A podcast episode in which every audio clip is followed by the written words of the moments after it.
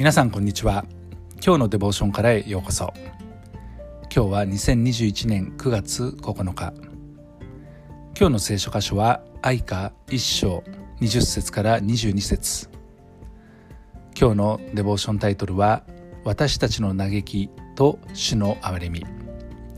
それでは聖書箇所をお読みいたします。ご覧ください主よ。この苦しみを。胸は叫んばかり心は乱れています。私は背きに背いたのです。外では剣が子らを奪い内には死が待っています。聞いてください私のうめきを。慰めてくれるものはありません。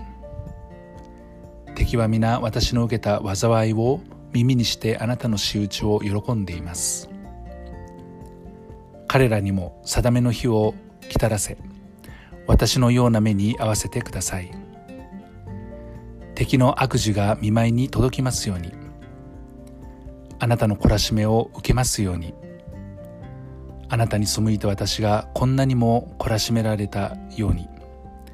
私はこうしてうめき続け心は病に侵されています。愛歌というのは悲しみの歌と書きますけれどもエレミアが本当に苦しい状況で歌った悲しみと嘆きの歌です。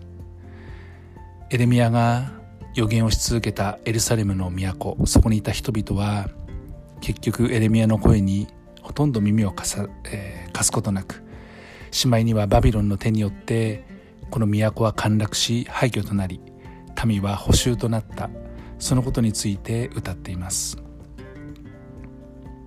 エレミア自身もこの嘆きを通して神に対して抗議し感情を発散させ整理し混乱を整理しようとしつつも人の苦しみに敬意を表しまた尊厳を与えているそのような状況にいます。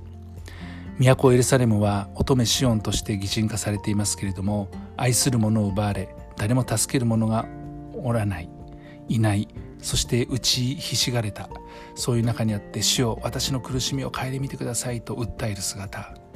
まさにこれこそ廃墟となった愛する都エルサレムを描く姿またそのエルサレムを嘆く、え、様子を描いたものになっています。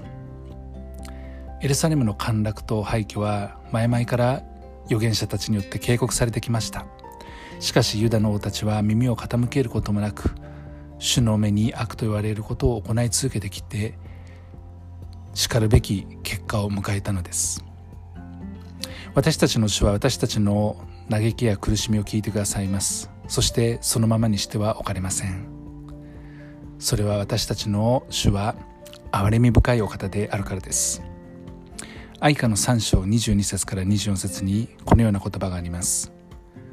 主の慈しみは決して絶えない。主の憐れみは決して尽きない。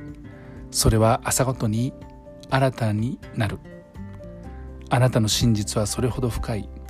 主こそ私の受ける分と私の魂は言い。私は主を待ち望む。